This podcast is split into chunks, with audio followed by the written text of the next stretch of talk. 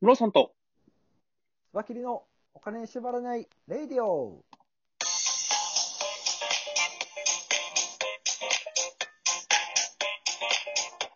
この番組は、実業家で経営コンサルタントのムロさんと、わきりがお送りするお金と経済のことについて話す番組です。お願いします。お願いします。さあ、今日の話題は何でしょうかこれあの、前、前スバキさんともちょっとプライベートでお話もしてたんですけども、2021年 5G が本格的にエリア拡大へっていうようなニュースが出てきてますね。なるほど。はい。待ってましたって感じですね。そうですね。めちゃくちゃ楽しみですよね、これ。ねえ。まあ、あのー 4G から 5G になって何が変わるのって話なんですけど、うん。もうあの、3G から 4G に変わった時時代が変わりましたよね。うんうんうん。 3G の時代ってあの i モードの時代だったんですよ。はい。僕、i モードでめっちゃゲームやって、めっちゃ課金されて、めっちゃ親に怒られた大学時代を思い出すんですけ ど、ありましたね、パケシ。そう。懐かしいそうな。。あ i モードって、あの、パケットで1ページ1ページね、うんうん通信すを拾い拾いに行かなあかんから、はい。ものすごいお金がかかってたんですよ。しかもめちゃくちゃ低速な、あの、i モードで表示されるのって白黒の本当にゲームウォッチみたいな画像だったんうですけど、んうんうんうん。それが 4G に変わってからね、YouTube を好き放題見れるし、Netflix もスマホで見れるっていう感じで、そうですよね。画像から動画に変わったですよね。そうですね。でうんうんうん YouTube が流行った一つの要因に、このはい 4G のスマホが流行ったっていうことがあると思うんですよ。はいはいはいはい。そうですあねの。外で、うん、テレビは見れないけど、YouTube は見れるってことで、YouTube 見る人が爆発的に増えましたよね。確かに。最近の若い子とかも、テレビ持ってないから、YouTube、携帯で YouTube 見るとか、TVer 見るとか、そんな感じですもんはねい。そう。でも、とはいえ今の 4G ってパケットなので、あの、ギガなんですけど、通信量の制限がかかったりとか、はいはいやっはぱ気にして、月末になるとちょっと動画見られへんとかいう人いると思うんですけい。いど。ますね。低速、低速なってんねんっていう人よく聞きますそようねそ。うそう。はいはい。 5G の時代はもうパケット通信量とかそういう概念すらないと。うんうん。もう動画見放題、えー落とし放題らしいんですよね。しかうんうんうもん超高速で。そうですよねなので動画見る人バカすぎに増えると思うんですよね。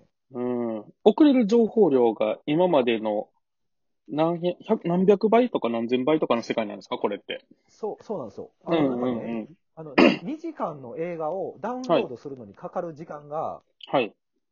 3秒らしいんですよ。 3秒。 3秒今までそうは言うてもだからボタンを押して数分かかってましたもんね。そう、それがはいもはういボタンを押して、チッチッチッでも2時間の映画がダウンロードできてるんですって。ええー。すごいなそ。の 5G を使うと、今後その VR がすごい実用化されていくっていう話ですよね。なるほど、なるほど。VR は本当にこう、あれですもんね、こう、伸びしろが多いというか、応用されるところすごい多いですよね。そうなんですよ。うん。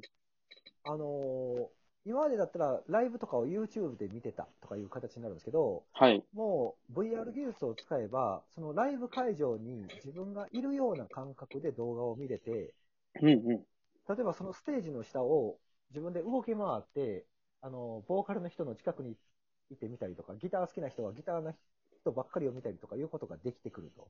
ん。はいはいはいはい。いやライブそうかの楽しみがすごくなりますよ。いや、ライブ会場だと、あれですね、その場所って一人しか行けないじゃないですか。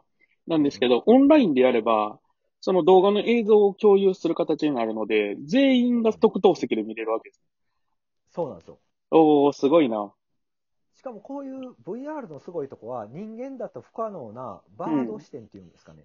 空からバードステージを見下ろしたような視点とか。なるほどなるほど。おー、すごい。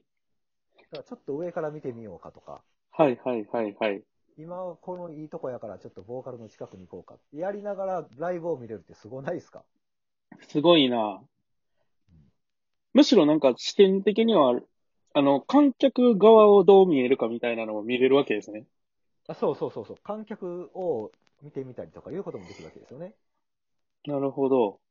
これだから多分ね、スポーツ観戦の、あのーほんまに劇的に変わる時代になるんじゃないかなと思うんですよね。ああ、なるほど。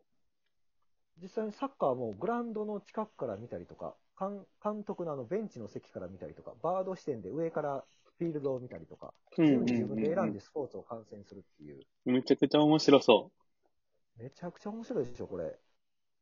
だって今まではそのテレビが編集したはい映像をただただ送ら れて、ただただそれを楽しんでたんですけど、う。うんうんう見る角度、見る瞬間は自分で決める時代になるんですよね。ん。なるほどなうん。一視点だけじゃないんですね。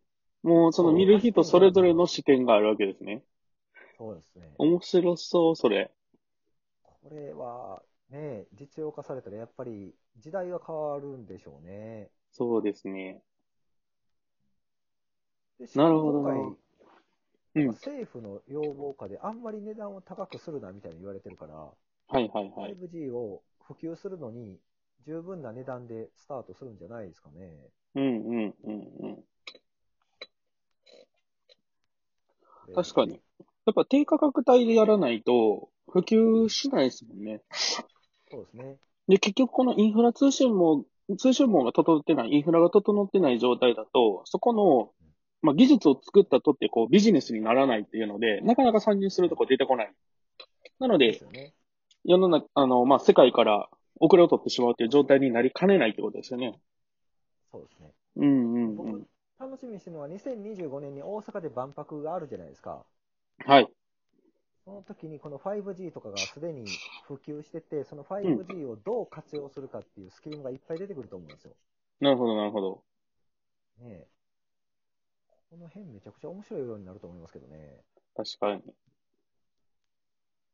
どういいなぁことが考えれるんだろう。まあ、いやい映いの画とかも多分ね、うんあうんうん。の時代劇時代劇の映画も、はたい。だただ画面を見てるわけじゃなくて、その街の中から見たり、上から見たりとか、映画も角度を変えて見れたりとか、うんうんうんうん。なんかこう、映画とかもエキストラの視点になってみるとか、ねえなんかそういうのもできそうですよね。そう考えると、映画って大体1回か2回しか見ないんですけど、いろんな角度から見たら、1人でも何回も見たりとか、確かに。いうことになるので、。あ、めちゃくちゃ面白そうね、う利んうんうん益としていけそうですし、う。確かに。これなんかそのホラーとか、あの、さミステリー系のやつって、そういうのしたらめちゃくちゃ面白そうじゃないですか。そうですよね。それぞれの一回で謎は解けないから、それぞれの人の視点で映画を見ることで、こう、謎が変わってくるみたいな。いやー、すげえな。それは。いや、ここ、ここですね。ここにどう参入するかで、多分そのエンターテインメント会社が生き残ってくるかどうかって変わってくるでしょうね。うん。制作費はより高くなりそうですけどね。でしょうね。うん。でしょうね。う多分多面的にこう、脚本も書いて、ん。うん。一本の映画を作るのに、今までの3倍も5倍も労力がかかるみたいなことになるとは思うんですけど、うん。うん。結局だからそこをもうしっかりビジネスとして成立するようにいかにしていくかですよね。ですよね。うん。だから最近ハリウッドとかあんまり元気ないんですけど、こういう波に乗ったらね、また吹き返すかもしれないし。そうですね。もともとコストをしっかりかけて映画作ってる業界ですからね、海外の。アメリカとかは。いや、これ多分ね、ディズニーとかが結構うまいこと使いそうな気がしますけどね。うん。あ、でも、ディズニーとかユニバーサル・スタジオとかの、あのー、テーマパークで、今、あのー、3D からこう 4D に移行しようとしてるじゃないですか。あのは、い映像作品とかでもこう、なんか、メガネをつけて、3D に見える、かつ、その、匂いだったりとか、こう、水が実際に出るとかっていうのまで、こう感触のところまで、あの、体験をできる、共有できるようにするみたいなことをやろうとしてるじゃないですか。だからそこが、こう、を、いかに転用するかですね。家庭に持っていくっていう、それぞれの人そうがですねそれぞれの場所で使えるっていうふうにしていくっていうことですね。まさに新時代ですね。うん。面白そこれ、すごい。だから、僕の息子とか娘のね、大人になった時代は世の中どうなってるのかもう想像もつかないですよね。う。ほんまですよね。多分、その、インターネットが普及して世の中がどんどんどんどんこう変わってきたじゃないですか。で、多分通信速度が上がるにつれて、さらにこう変化のスピードって速くなっていくと思うんですよね。そうですよね。うん。だって僕、小学校の時に親父が初めて家にカセットのビデオデッキ持ってきた時めっちゃ興奮したの覚えてるんですよ。はいはいはいはい。なんとテレビを録画して何回も見れるんだぜっていうのが、うんうんうんうんうんすごい印象的だったんですよね。今やそれがね、自分で番組を作れるっていうふうになってるもんな。本当ですよ。考えもしなかったところですよね。そうそう、その時 代はね、まさかあ歩きながら動画見てるとかね、その小学校の僕は多分想像すらできてない世界で、うん。今僕らは生きてるんですよね。すごい。なんか今年、まあそうですよね、あのコロナの影響もあって、思いっきり急激にその VR とか、そのね、リモートとかいうふうに動いてますけど、うん。もうますます加速していくでしょうね。うん。ここめちゃくちゃ楽しみなんですよね。特に僕、オタクですからゲーム関係とかね、どうなるんやろうってワクワクが止まんないですね。ゲームの業界はめちゃめちゃ恩恵を受けるでしょうね。できることの幅がめちゃくちゃ広がりそうです。早く僕、ドラクエの街に入って壺壊し たいです。壺壊したり、人んちのタンス開けて小さなメダルを取りたいんで すよ。完全に窃盗ですからね。窃盗では、まあ、 あれね泥棒ですからね。ね、あれね、誰も怒らないっていう、あの設定がまた素敵。オンラインでやるから、いろんな人と取り合いになるじゃないですか。 あ、メダルをね、メダいルろを。んなことが起きるでしょうね。いやそういう世界にちょっと行ってみたいです。そのためにちょっとね、あの時間を作れるように頑張って、うん今年そうですよね頑張りたいなと思います。はい。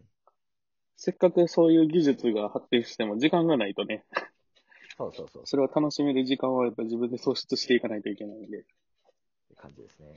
いや、今年もちょっと頑張っていきたいと思います。よはい、よろしくお願いします。ろしくお願いします。